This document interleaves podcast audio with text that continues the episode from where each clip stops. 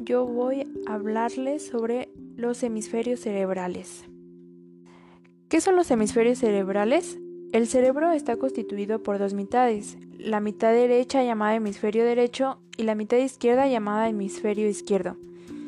Ambos hemisferios están conectados entre sí por una estructura denominada cuerpo calloso, formado por millones de fibras nerviosas que recorren todo el cerebro. Gracias a estas fibras los dos hemisferios están continuamente conectados. Cada hemisferio está especializado en funciones diferentes, de ahí que uno de los aspectos fundamentales en la organización del cerebro lo constituyan las diferentes funciones que existen entre los dos hemisferios, ya que se ha descubierto que cada uno de ellos está especializado en conductas distintas. Conviene saber también que existen en relación invertida entre los dos hemisferios y nuestro cuerpo.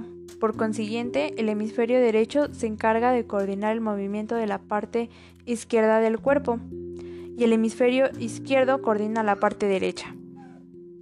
Diferencias y similitudes entre los hemisferios cerebrales. Como hemos comentado anteriormente, estamos dotados de una estructura, el cuerpo calloso, que une el hemisferio derecho y el hemisferio izquierdo y permite la transmisión de mensajes entre ambas partes.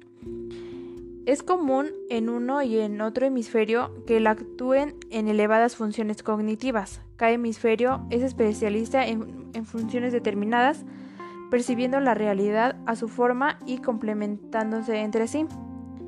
Ninguno es más importante que el otro y ambos hemisferios son dependientes en el uno al otro para dotar a nuestro cerebro de un buen equilibrio. En el mundo animal, a diferencia del humano, los hemisferios presentan similitud en sus funciones.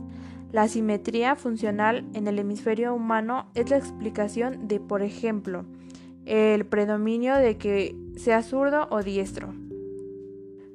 Funciones del hemisferio derecho. La parte derecha está relacionada con la expresión no verbal. Está demostrado que en él se ubica la percepción u orientación espacial, la conducta emocional como la facultad de expresar y captar emociones, la facultad para controlar los aspectos no verbales de la comunicación, la intuición, el reconocimiento y recuerdo de caras, voces y melodías. El cerebro derecho piensa y recuerda en imágenes. Diversos estudios han demostrado que las personas en las que su hemisferio dominante es el derecho estudian, piensan, recuerdan y aprenden en imágenes, como si se tratara de una película sin sonido. Estas personas son muy creativas y tienen muy desarrollada la imaginación. Funciones del hemisferio izquierdo. El hemisferio izquierdo es dominante en la mayoría de los individuos. Parece ser que esta mitad es la más compleja y está relacionada con la parte verbal. En él se encuentran dos estructuras que están muy relacionadas con la capacidad lingüística del hombre, el área Broca y el área Wernicke, que son áreas especializadas en el lenguaje y exclusivas del ser humano. La función especializada de la área Broca es la expresión oral y es la área que produce el habla.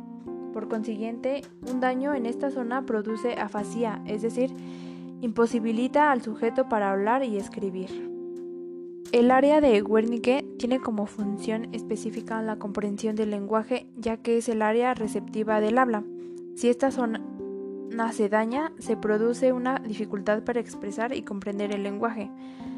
Además de la función verbal, el hemisferio izquierdo tiene otras funciones como capacidad de análisis, capacidad de hacer reforzamientos lógicos, abstracciones, resolver problemas numéricos, aprender información teórica, hacer deducciones, entre otras cosas. ¿Existe un hemisferio dominante? El hemisferio que más se ha estudiado ha sido el izquierdo, ya que la mayoría de los estudios apuntan a que se trata del hemisferio dominante. Parece ser que en los diestros dominan el, hemisferio izquierdo y en los zurdos el hemisferio derecho. Pero esto no quiere decir que tanto zurdos como diestros no puedan desarrollar mejor el hemisferio no dominante, ya que como se ha ido dicho anteriormente, ambos están conectados. De hecho, las personas tienen el cerebro muy desarrollado, utilizan simultáneamente los dos hemisferios. Y bueno, eso sería todo de mi parte. Gracias.